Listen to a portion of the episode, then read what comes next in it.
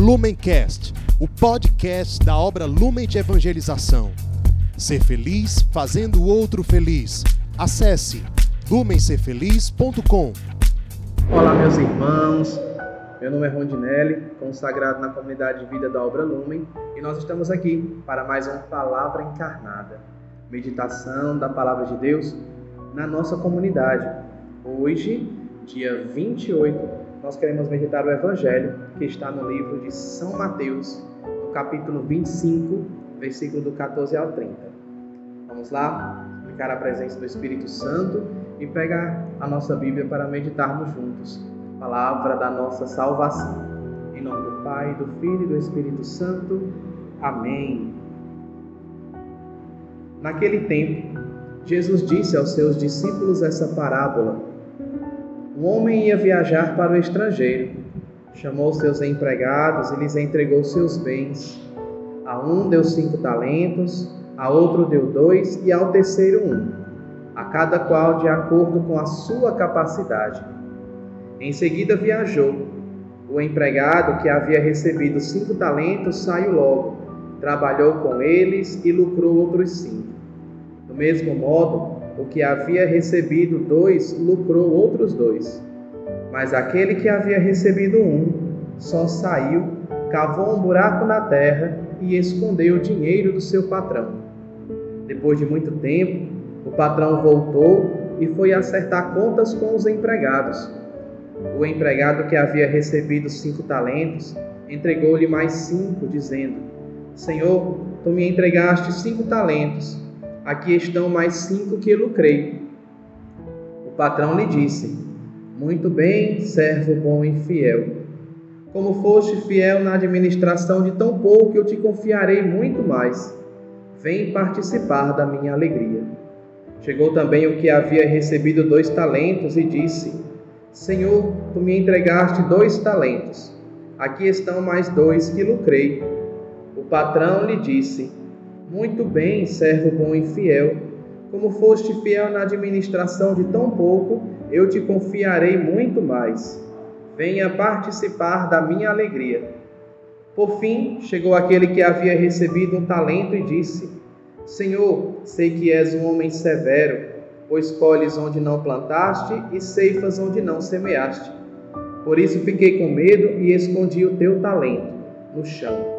Aqui tens o que pertence o patrão lhe respondeu: Servo mau e preguiçoso, tu sabias que eu colho onde não plantei e que ceifo onde não semeei.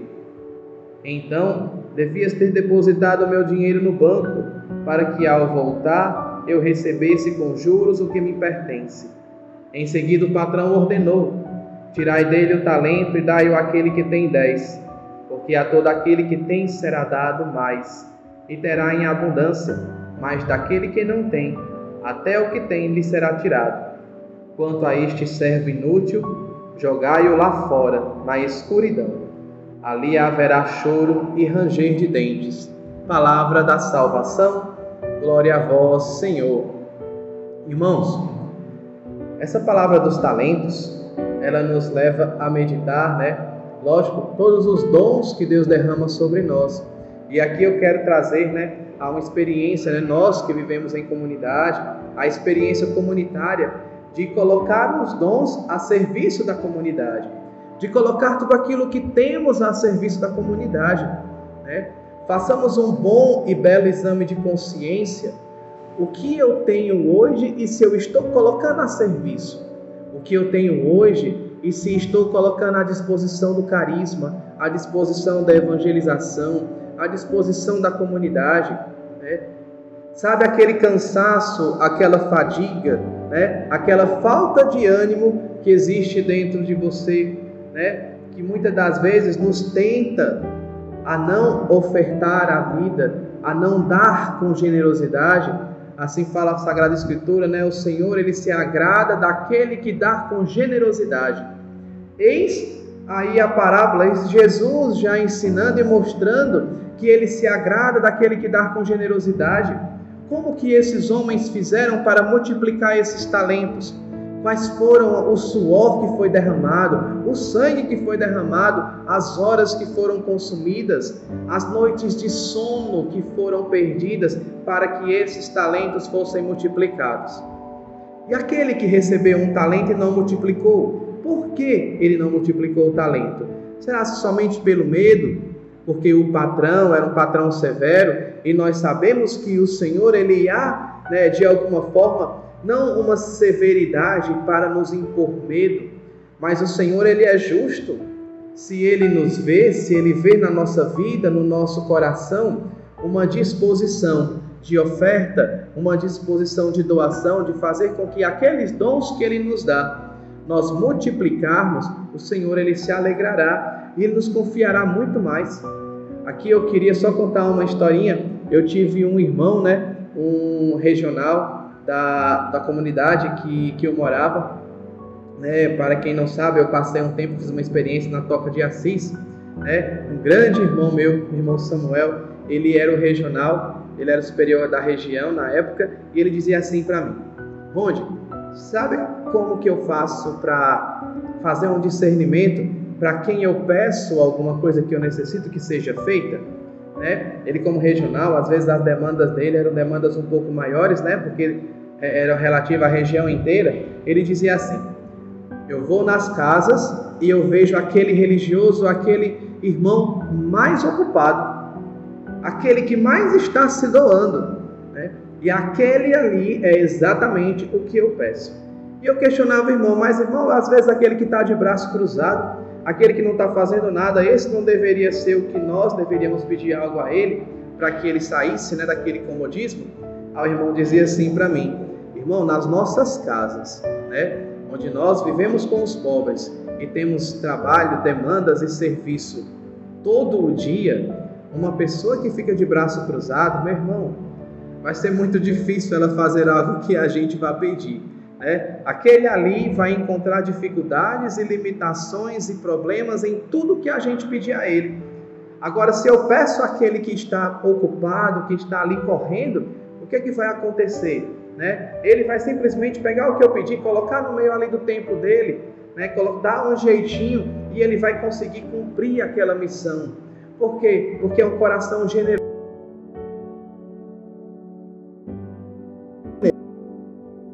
Ele não se cansa, porque ele sabe por quem está se doando. Ele sabe o que é que ele está fazendo. Ele está trabalhando na construção do reino de Deus. Um coração que dá com generosidade, ele não, não guarda para si mesmo. Né? E aí nós lembramos o que o próprio Cristo ele nos ensina: aquele que guarda a sua vida vai perdê-la, e aquele que dá a sua vida vai ganhá-la. Porque a doação, a oferta, o serviço é vida plena. A vida em Cristo Jesus é uma vida de oferta, é uma vida de doação. Olhemos para a vida dos santos. Né? Olhemos para toda a experiência dos santos dentro da igreja, homens e mulheres incansáveis na doação, homens e mulheres incansáveis em multiplicar os seus talentos, homens e mulheres que sabiam para quem estavam se doando. E nós, né? Para quem nós estamos se doando? Para quem nós estamos nos ofertando? Para quem nós estamos dando o nosso talento, multiplicando o nosso talento?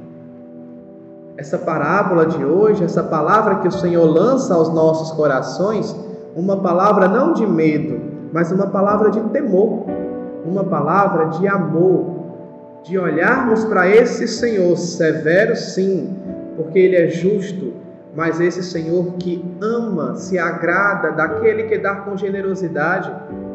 Porque quando ele sai, né, o Senhor ele saiu, ele subiu aos céus, ele deixou esses talentos conosco. E daí eu queria lembrar da graça e do dom do Espírito Santo, os dons do Espírito Santo que foram derramados sobre a igreja. Né? Nós estamos multiplicando esses dons, nós estamos difundindo esses dons, nós estamos anunciando esses dons, multiplicando eles na vida dos nossos irmãos. Nós estamos vivendo isso com intensidade ou nós estamos guardando para si, em, muitas das vezes em uma experiência intimista, exagerada, onde eu vivo uma experiência espiritual, espiritualmente, como dizia né, um amigo meu, uma experiência espiritual umbilical. Né? Ele dizia assim, esse amigo meu, né? Uma experiência umbilical. Por que umbilical? Porque voltada para o meu umbigo. Né? Que experiência espiritual fraca, né? mesquinha, né? experiência espiritual sem sentido, completamente fora do Evangelho de Jesus Cristo. E nós estamos aqui para meditar a palavra, que a palavra se encarne. A palavra se encarnando em nós quer dizer o quê? A nossa carne se torna a palavra.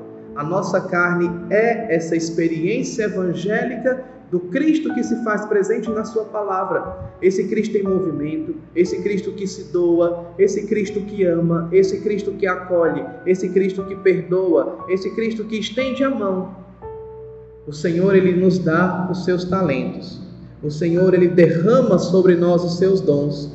E nós estamos multiplicando, estamos enterrando e muitas das vezes esse enterrar não é somente enterrar na areia, mas enterrar dentro de mim, sufocar com minhas preocupações, com meus quereres, com meus pensamentos, né? com minhas vontades, e aí eu vou sufocando os dons da graça de Deus, eu vou sufocando os dons do Espírito Santo, eu vou sufocando os talentos do Espírito Santo com o meu eu. E daí, meu irmão, é impossível ele transbordar porque é como se nós tampássemos essa fonte que jorra água. É como se naquela fonte eu chegasse e jogasse lixo em cima dela. Imagina um poço, né? Imagina um poço onde sempre aquele poço alimenta da água, né? Aquele poço sempre gera ali vida por meio da água que ele dá para uma comunidade ao redor dele. Aí imagina vindo um caminhão de entulho e aquelas caçambas e virando essa caçamba dentro desse poço. Meu irmão, acabou o poço. Acabou o poço. Né? Somente talvez, nem sei se é possível isso, mas depois de um trabalho talvez muito grandioso, de um esforço muito grandioso, e aqui, meu irmão, eu te convido que se o seu poço né, de talentos, de dons, de graças está sufocado pelo entulho do seu eu, você faça esse trabalho, faça esse esforço. Peça graça a São Miguel, nós estamos na quaresma dele. A nossa comunidade está rezando a Quaresma de São Miguel, né, por meio do YouTube. Outras comunidades também estão rezando a Quaresma de São Miguel. Quem sabe peça nessa Quaresma essa graça de retirar o entulho do poço para que você volte a jorrar água. Não a sua água, mas a água da graça do Espírito Santo, porque nós somos somente canais. A fonte é Ele. Que nós recebamos esses talentos de Deus e consigamos multiplicá-los, não na minha vida somente, mas na vida dos outros, em serviço, em amor, em caridade, em doação, em dar aos outros esperança de vida nova. Eis a nossa função, podemos assim dizer, a nossa missão: gerar esperança nos corações, esperança de vida nova, de vida plena. Que nós tomemos essa experiência da palavra de Deus no nosso coração e façamos dela uma experiência concreta, verdadeira e real no nosso dia a dia. Louvado seja nosso Senhor Jesus Cristo, para sempre seja louvado. Em nome do Pai, do Filho e do Espírito Santo. Amém. Até mais, pessoal. Deus abençoe. Lumencast, o podcast da obra Lumen de Evangelização. Ser feliz fazendo o outro feliz. Acesse lumencerfeliz.com.